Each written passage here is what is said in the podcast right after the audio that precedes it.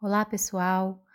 Hoje, no Minuto de Luz, nós vamos ler e comentar a parábola do semeador, que foi comentada por Allan Kardec no Evangelho segundo o Espiritismo, capítulo 17, item 5. Espero que estejam todos bem e prontos para mais esse Minuto de Luz.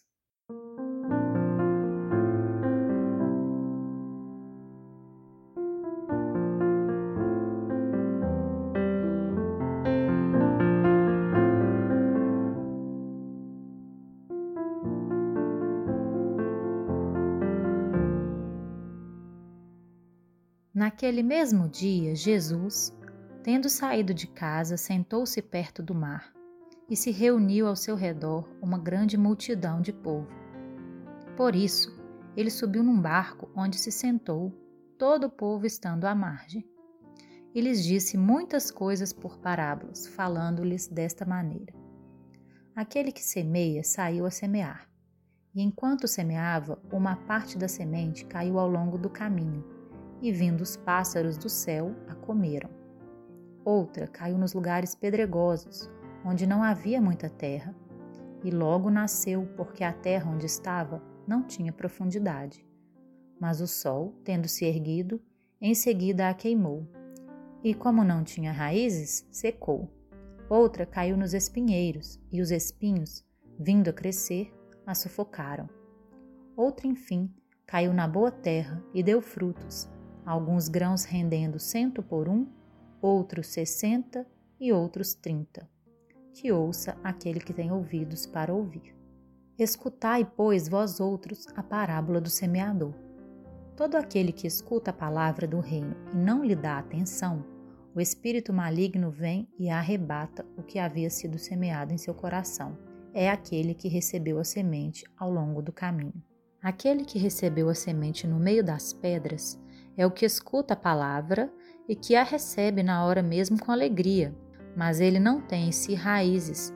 E quando sobrevêm os obstáculos e as perseguições por causa da palavra, a toma logo como objeto de escândalo e de queda. Aquele que recebe a semente entre os espinhos é o que ouve a palavra, mas em seguida, os cuidados deste século e a ilusão das riquezas sufocam em si essa palavra e a tornam infrutífera. Mas aquele que recebe a semente numa boa terra é aquele que escuta a palavra e que lhe presta atenção, e que dá fruto e rende cento ou sessenta ou trinta por um. Mateus capítulo 13. Esse foi o texto do Evangelho. Agora o comentário de Allan Kardec. A parábola da semente representa perfeitamente as diferenças que existem na maneira de aproveitar os ensinamentos do Evangelho. Quantas pessoas há, com efeito, para as quais eles não são senão a letra morta que, semelhante à semente caída sobre a rocha, não produzem nenhum fruto? Ela encontra uma aplicação não menos justa nas diferentes categorias de espíritas. Não é o emblema daqueles que não se apegam senão aos fenômenos materiais e deles não tiram nenhuma consequência porque não veem neles senão um objeto de curiosidade? Daqueles que não procuram senão o brilho das comunicações dos espíritos e não se interessam por elas senão quando satisfazem a sua imaginação, mas que depois de as terem ouvido são tão frios e indiferentes quanto antes? Que acham os conselhos muito bons e os admiram, mas deles fazem aplicação nos outros e não a si mesmos? E dos que, enfim, para quem essas instruções são como uma semente caída na boa terra e produzem frutos?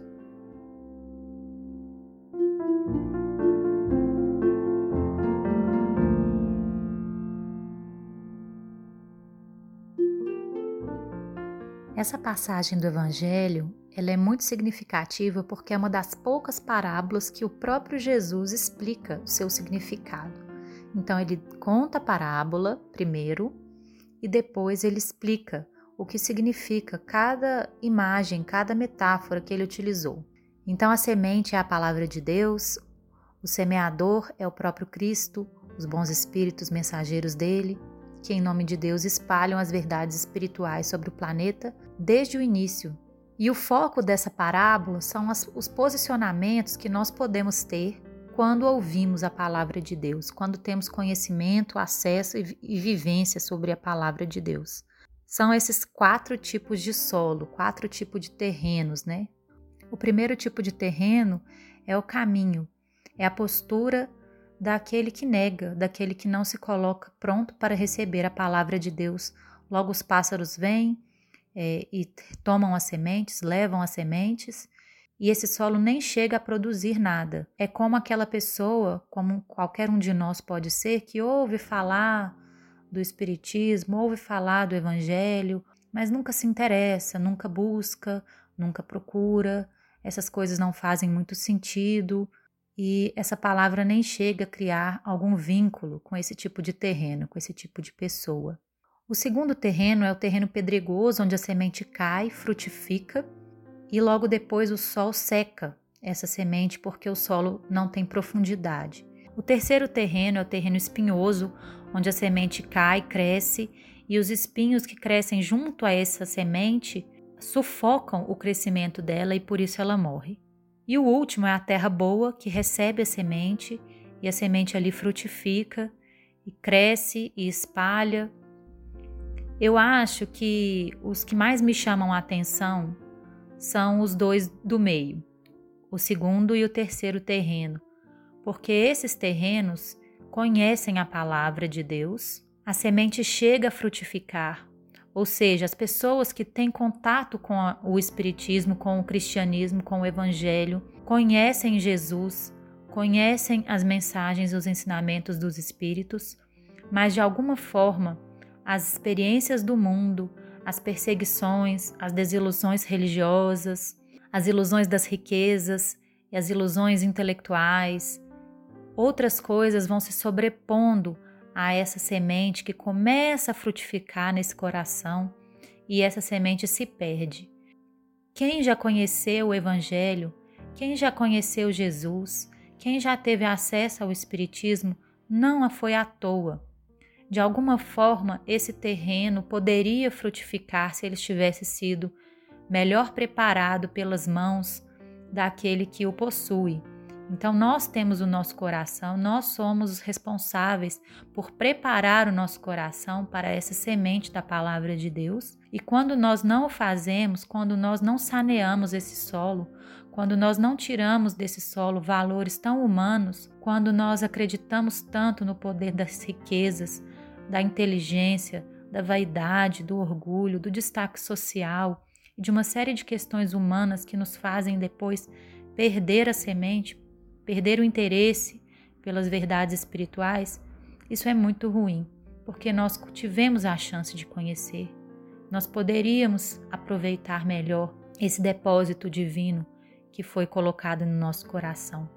E muitas vezes ter conhecimento e não assumir as consequências desse conhecimento na nossa vida pode gerar em nós escolhas mal feitas que vão gerando depressões, que vão gerando dificuldades interiores, incoerências internas, uma série de questões difíceis que nós só poderemos resolver retomando esse processo de espiritualização que por nós foi interrompido em algum momento da nossa caminhada. Então eu acho que esses dois terrenos do meio são os que se destacam. Aquele que não quer saber tem uma postura muito clara. O momento dele vai chegar, mas ele ainda não quer. Mas aquele que quer e por negligência, por deixar os espinhos crescerem, por deixarem deixar o solo sem remexer, sem adubar, sem aumentar a potencialidade desse solo, aí é um problema para nós se tivermos essa postura. E a terra boa não precisa dizer que é muito boa, né? Que nós tenhamos o nosso o nosso solo saneado, sem esses pedregulhos, sem esses espinhos, sem esses valores que impedem que a verdade espiritual cresça em nós.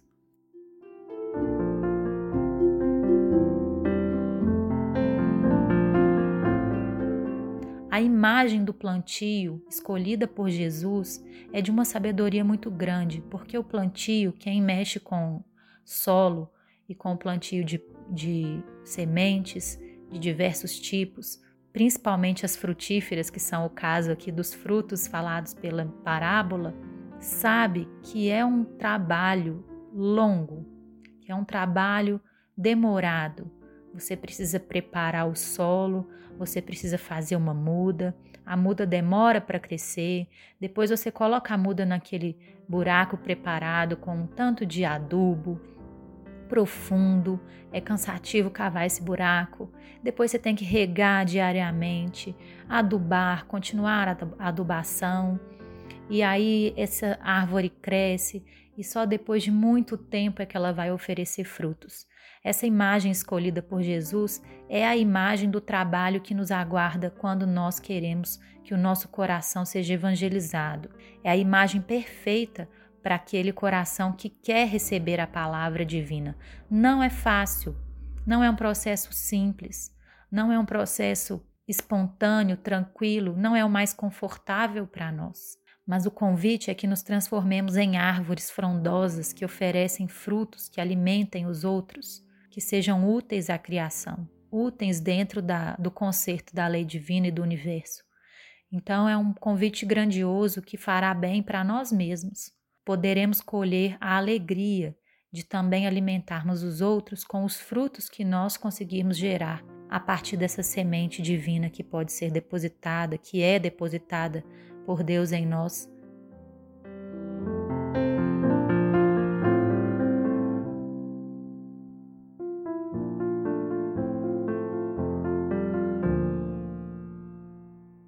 Gostaria de destacar também o comentário de Allan Kardec, que adapta essa parábola ao contexto do Espiritismo e à comunicação dos espíritos. Se Jesus não pôde dizer tudo em sua época e explicar os fenômenos espirituais e a vida eterna de acordo com o entendimento que a ciência proporcionou mais tarde, com as experimentações espíritas que aconteceram mais intensamente a partir do século XIX, o Espiritismo, codificado por Allan Kardec, desenvolvido sistematicamente por Allan Kardec, não deixa mais dúvidas acerca da vida eterna, da vida espiritual, da continuidade da vida após a morte do corpo físico e também não deixa dúvidas acerca da possibilidade da comunicação entre os dois planos, o plano espiritual e o plano físico entre as pessoas que já desencarnaram, as pessoas que já passaram para o lado espiritual da vida e as pessoas que permanecem no lado físico da vida.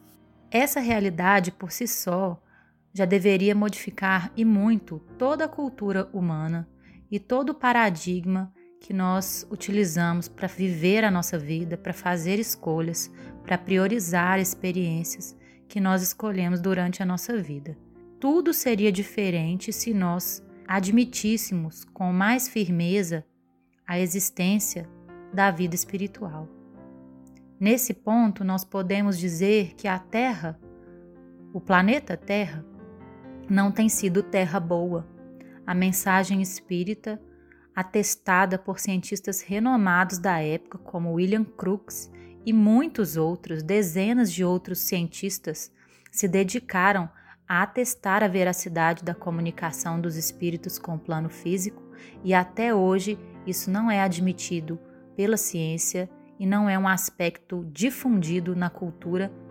Isso é muito complicado e mostra como nós, seres humanos da Terra, do planeta Terra, temos sido tão renitentes em aceitar a realidade da lei divina, da lei universal. Mas o conhecimento está aí, o conhecimento está posto. Vários cientistas deixaram os registros das experiências que eles acompanharam e atestaram que são verídicas, que são confiáveis, sérias e servem sim como evidências fortíssimas da existência da vida espiritual após a morte.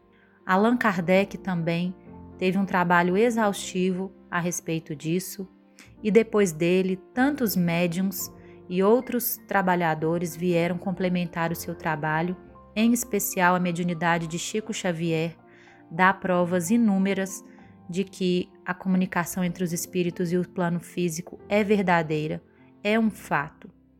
Então, que nós busquemos esse conhecimento, que nós busquemos essas comunicações e que elas possam nos transformar como Allan Kardec disse aqui, de nada vale conhecer a realidade das comunicações espíritas e elas não nos transformarem em pessoas menos indiferentes, menos frias, mais bondosas, mais caridosas, que essa que nós possamos ser terra boa diante desses conhecimentos novos revelados pelo espiritismo e que possamos com isso fazer valer ainda mais em nós a moral cristã da bondade, da caridade, do perdão, da humildade e de todos os valores que nós temos falado aqui em todos os minutos de luz destacados por Allan Kardec no Evangelho, segundo o Espiritismo. Espero que esses minutos tenham te feito refletir um pouquinho sobre como tem sido o seu coração diante da palavra divina e que todos nós possamos então preparar o nosso coração com mais dedicação, com mais entusiasmo para recebermos com alegria a palavra de Deus, os ensinamentos divinos, a lei da vida espiritual e produzir frutos, frutos que possam beneficiar a nós mesmos e a todos que estiverem ao nosso redor. Um grande abraço e até a próxima!